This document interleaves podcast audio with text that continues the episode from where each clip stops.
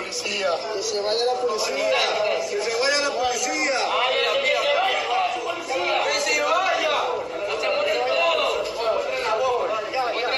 Dañala esa huevada, dañala. Esa huevada, dañala, dañala.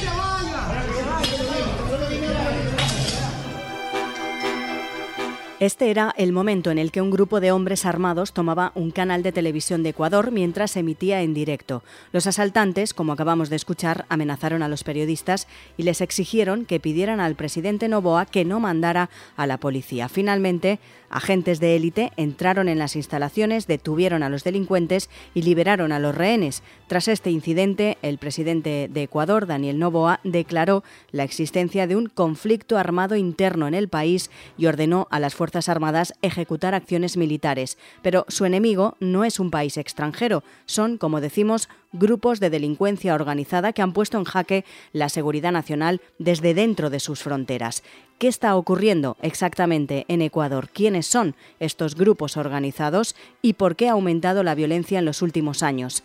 Hoy, en Plaza al Día, Ecuador, claves de una ola de violencia sin precedentes.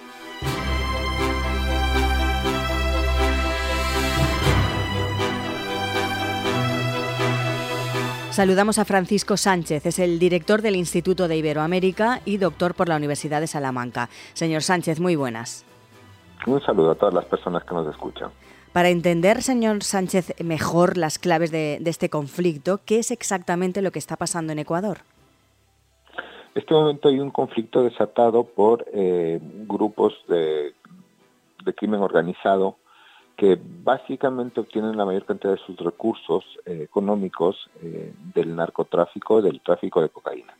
Esto les permite además obtener eh, tener una gran capacidad de movilización, pues pueden permitirse pagar prácticamente ejércitos particulares, conseguir armamento y también esto hace que tengan que enfrentarse al Estado para poder garantizar la ilegalidad de su negocio. Pero estos grupos también han ido derivando en delincuencia común, por entendernos de alguna mm. manera. ¿no? Al ir creciendo la cantidad de personas que están siendo reclutadas por estas mafias que en principio se dedicaban al narcotráfico, también ha aumentado la inseguridad y el crimen común en, en las calles. Y eh, el, los grandes focos de violencia suelen darse también, en, en, de cierta forma, asociados al narcotráfico, debido a que son conflictos por control territorial. ¿no?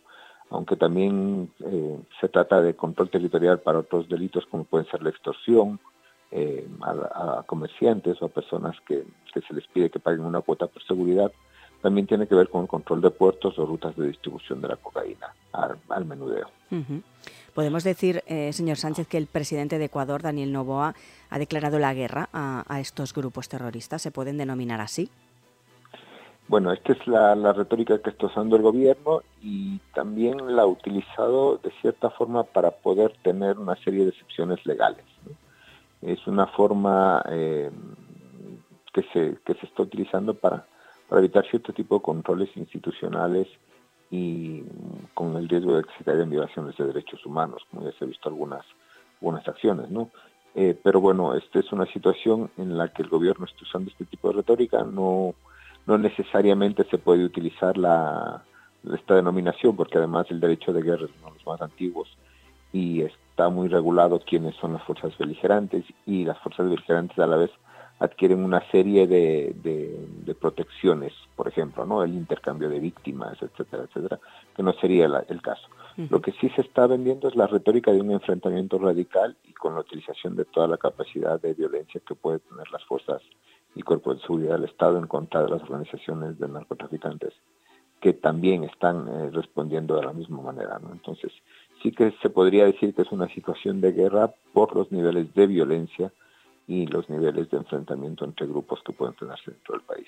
Pero la legitimidad sigue siendo la del Estado. ¿Se puede hablar entonces de un estado de excepción? Es decir, que permite a las Fuerzas Armadas actuar para garantizar el orden?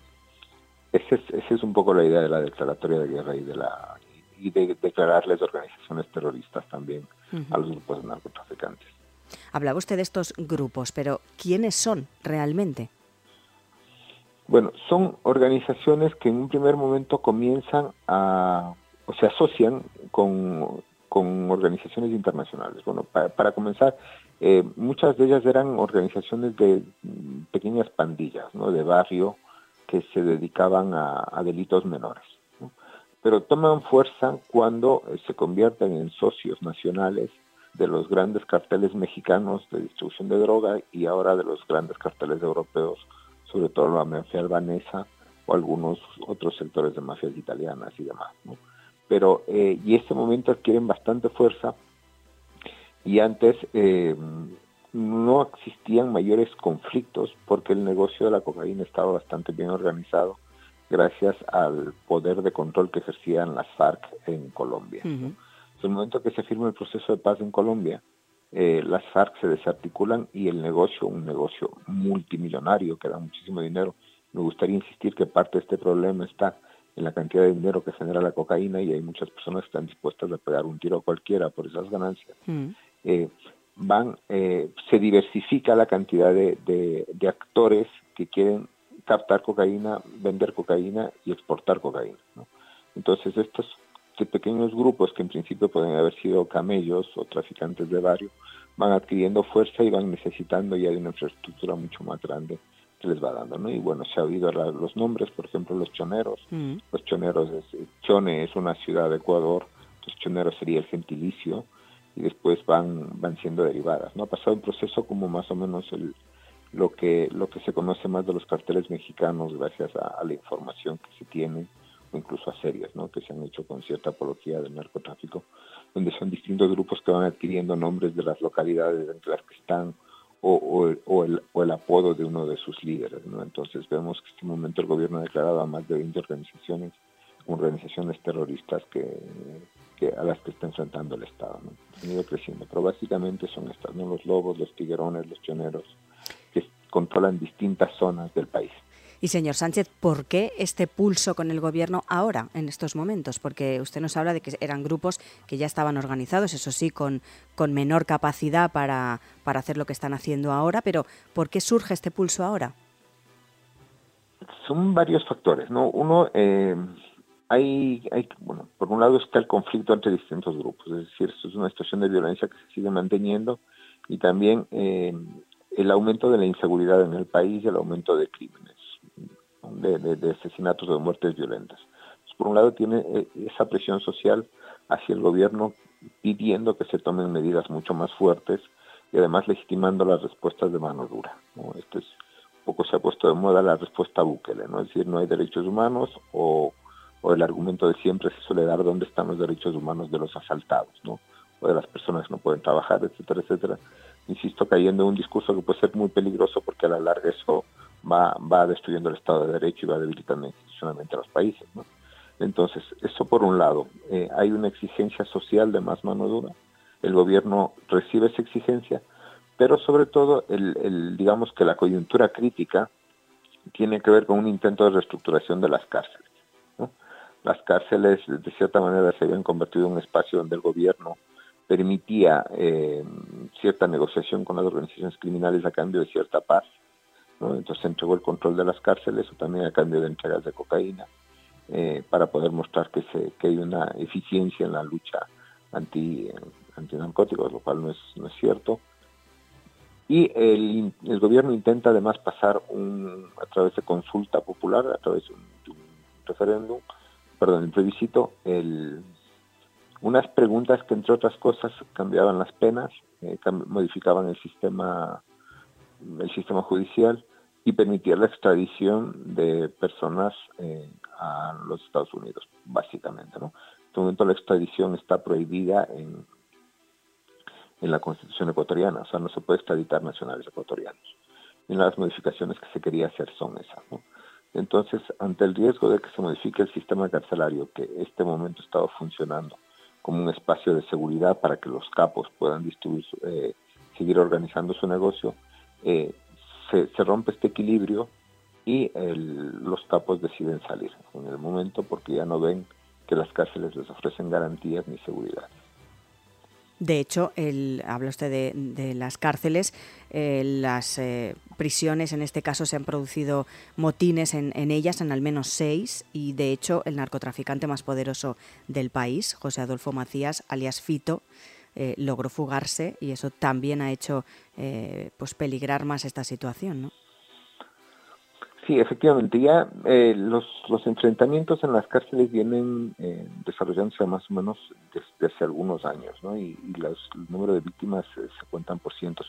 hubo un enfrentamiento bastante sanguinario que llegó a cerca de los 200 muertos dentro de las cárceles.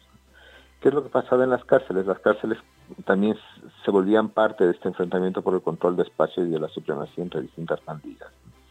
Entonces, estos enfrentamientos internos se daban en unas cárceles que, por supuesto, eh, gracias a, sistemas de corrupción, y también quiero insistir en que hay sistemas de extorsión y chantaje. Mm. Es decir, eh, pensemos en la situación de un, de un guardia penitenciario. se han difundido una serie de imágenes donde se veían una serie de, de guardias amenazados que habían sido secuestrados. Incluso todavía no se ha comprobado si es que efectivamente han asesinado a alguno de los guardias. Pero los guardias, insisto, asumiendo que sí que hay corrupción y que sí hay extorsión o que sí puede haber sobornos, pero también están en una situación muy precaria. Imagínese usted eh, como, como funcionario de prisiones en una persona donde tiene 200 personas sentenciadas por crímenes atroces. ¿no? Entonces, la capacidad de intimidación que pueden tener es bastante grande. Si usted se fija, la, la, fuga de Cito es una fuga bastante limpia, por decirlo, ¿no? Es un señor que decide que, es que tiene que irse al médico, imagínese, de la cárcel de máxima seguridad, y el señor no vuelve. O sea, sin ningún tipo de protocolos, sin ningún tipo de, medidas extremas, ni, ni, más, ¿no? Entonces, eh, pero esto de, de los narcotraficantes eh, en cárceles que ellos mismos controlan, ya lo vimos en el caso de Pablo Escobar. Y esto lo vimos también, ahora se habla mucho de Ecuador, pero en su momento pasó lo mismo en Venezuela. Es decir, el, sistema carcelario es muy difícil que consiga eh, reinsertar a las personas que están ahí. Entonces también hay otra cosa que hay que tomar muy en cuenta es que en, más o menos en la década de los 2000, entre el 2008 en adelante, aumentó muchísimo la población carcelaria en el país porque hubo una serie de modificaciones del Código Penal. Entonces había una serie de delitos menores que acababan penados con cárcel. Por ejemplo, si usted no pagaba una pensión alimenticia por un hijo, acababa en la cárcel. Los delitos de tráfico y circulación en Ecuador se penan con cárcel. ¿no? antes. Y después hay muchísimas personas que están en lo que sería presión preventiva y sin sentencia, pero siguen ahí encerrados. Entonces, ¿qué es lo que ha pasado? Se ha ido aumentando muchísimo la, población carcelaria y las pandillas han ido captando también personas que están dentro de las cárceles, ¿no? que después, en su momento, si salen en libertad, pueden servir también como, como eh, sicarios o como, como trabajadores, por entendernos de alguna forma, no por usar el eufemismo. Pero porque también dentro de las cárceles no tienen escapatoria, es decir, o te eh, alineas o te alineas con el grupo y vas cometiendo una serie de delitos. Así que hay que hacer una reforma del sistema carcelario eh, y entre otras cosas pasa también por no saturar las cárceles, ¿no? para que el Estado pueda tener mayor capacidad de control sobre personas que tienen una difícil reinserción. Y señor Sánchez, tras cinco días de, conflicto, ¿en qué punto se encuentra ahora? ¿Qué es lo que plantea el gobierno de Novoa o qué exige realmente este conflicto? Eh, ¿A corto plazo se puede solucionar? Una solución no va a tener mientras siga existiendo un producto de altísima rentabilidad con un gran número de consumidores fieles como es la cocaína. O sea, mientras siga existiendo ese dinero va a seguir existiendo personas que estén dispuestas a pegar tiros eh, a cambio de poder venderlo. Porque la cantidad de beneficios que, genera es brutal, es inimaginable. Hmm. Entonces, mientras eso siga estando ahí, va a aparecer a través de múltiples manifestaciones. ¿no? Esto lo hemos visto en México, lo hemos visto en Colombia, que se van años con este tipo de conflicto, y ahora lo estamos viendo en Ecuador de una manifestación mucho más violenta y más fuerte. ¿no? Es un país mucho más pequeño, eh, los puertos de control están claros, etcétera, etcétera. Lo vimos en Venezuela en su momento, aunque en Venezuela es un caso, un caso diferente. Y este momento, por ejemplo, en Chile ya se está hablando de que también pasa. Y eh, en puertos bastante tranquilos y en países institucionalmente mucho más sólidos, como podrían ser el Uruguay o Costa Rica, también ya están teniendo problemas por narcotráfico. ¿no? El, puerto de Montevideo cada vez se detectan más embarques que salen de puerto de Montevideo. Entonces es un problema global que no lo puede solucionar un país pequeño en crisis sin recursos y, altamente atravesado por la delincuencia y con debilidad institucional. Entonces, por lo pronto eso está ahí. Ahora bien, la coyuntura, ¿qué es lo que puede pasar?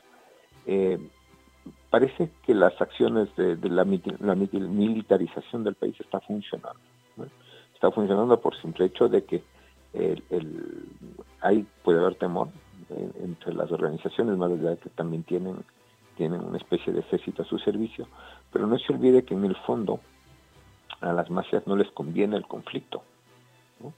Es decir, ellas lo que quieren es hacer dinero y poder exportar cocaína o poder dedicarse a las extorsiones.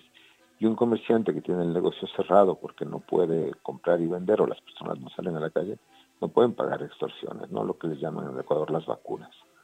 Entonces, en este sentido, yo creo que hay, yo creo que hay una estrategia de descenso o de enfriamiento del conflicto por parte de las, de las mafias que también con, con, el altísimo número de, de, detenciones que se ha hecho, también están siendo de cierta forma desmovilizadas. ¿no? Pero mientras más presencia tenga usted, por ejemplo, en, la, en las carreteras de controles policiales o del ejército, menos probable es que lleguen los cargamentos de cocaína desde Colombia para poder salir por los puertos de Ecuador. Pues Francisco Sánchez, recordamos director del Instituto de Iberoamérica y doctor por la Universidad de Salamanca, gracias por ayudarnos a entender mejor las claves del conflicto en Ecuador. Muchas gracias.